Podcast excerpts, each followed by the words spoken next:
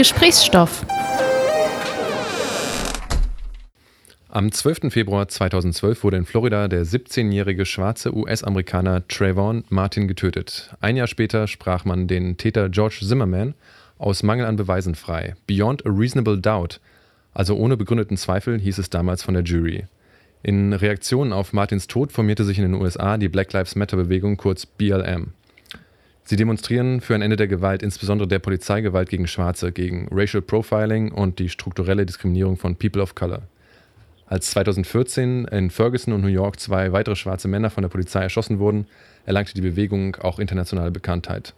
Im Zuge dessen gründete sich die Gruppe junger Aktivisten, ein Ableger der Bewegung in Berlin. Die BLM Berlin hat den Juni zu einem Antirassismusmonat erklärt. Mit Filmscreenings, Lesungen, Partys und Konzerten wollen sie auf die Lebensrealität schwarzer Menschen in Deutschland aufmerksam machen. Heute endet der BLM-Monat mit einer großen Abschlussdemo. Couch-FM-Reporter Florenz ist uns jetzt live von der Demo zugeschaltet. Hallo Florenz. Hallo Richard. So, wie ist denn die Stimmung auf der Demo? Wo bist du gerade?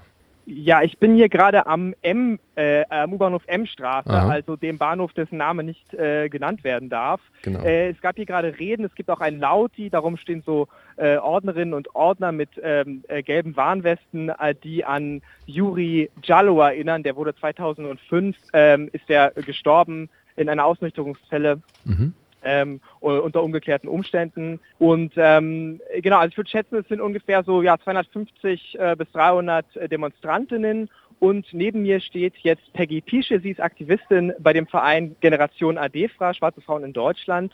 Ähm, hallo Peggy, du hast vorhin geredet, äh, eine flammende Rede gehalten, hast von Wut gesprochen. Äh, wofür gehst du heute auf die Straße?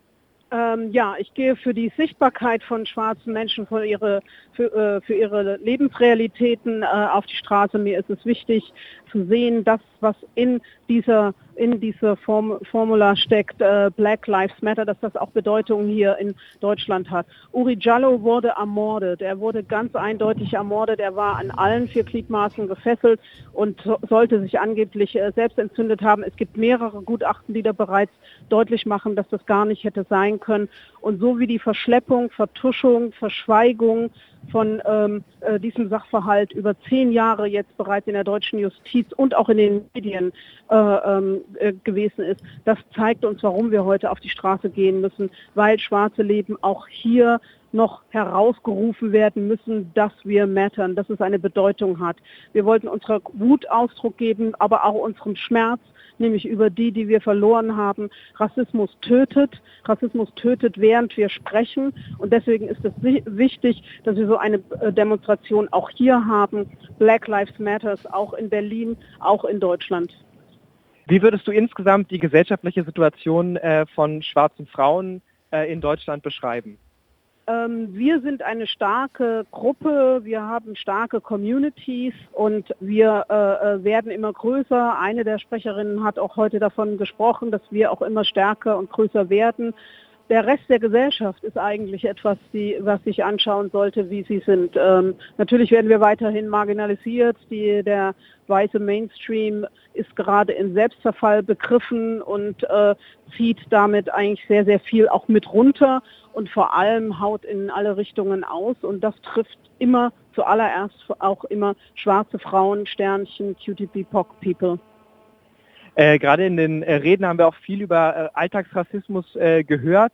Könntest du da auch vielleicht ein paar konkrete Beispiele nennen, wie schwarze Menschen im Alltag Rassismus erfahren?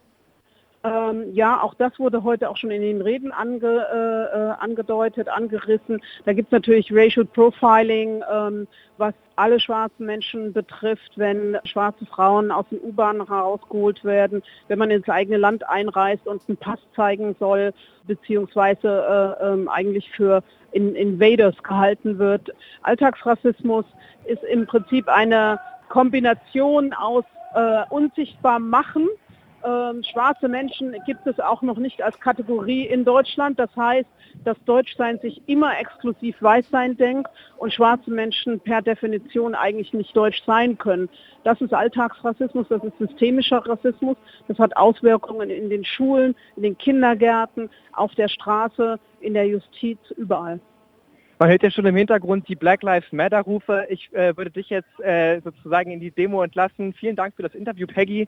Ähm, und der Hinweis noch von mir, dass die Demo also jetzt losgeht und dann am Spreewaldplatz endet. Da werden wir wahrscheinlich mit ein bisschen Verzug 19, 19.30 Uhr ankommen. Und dort gibt es auch nochmal äh, Live-Musik, Soul, Rap äh, und wiederum Gedichte äh, von äh, Menina die haben wir auch gerade schon gehört, sehr poetisch. Also kommt vorbei und zeigt euch solidarisch. Ähm, mit schwarzen Menschen, die in dieser Gesellschaft leben und tagtäglich Rassismus erfahren.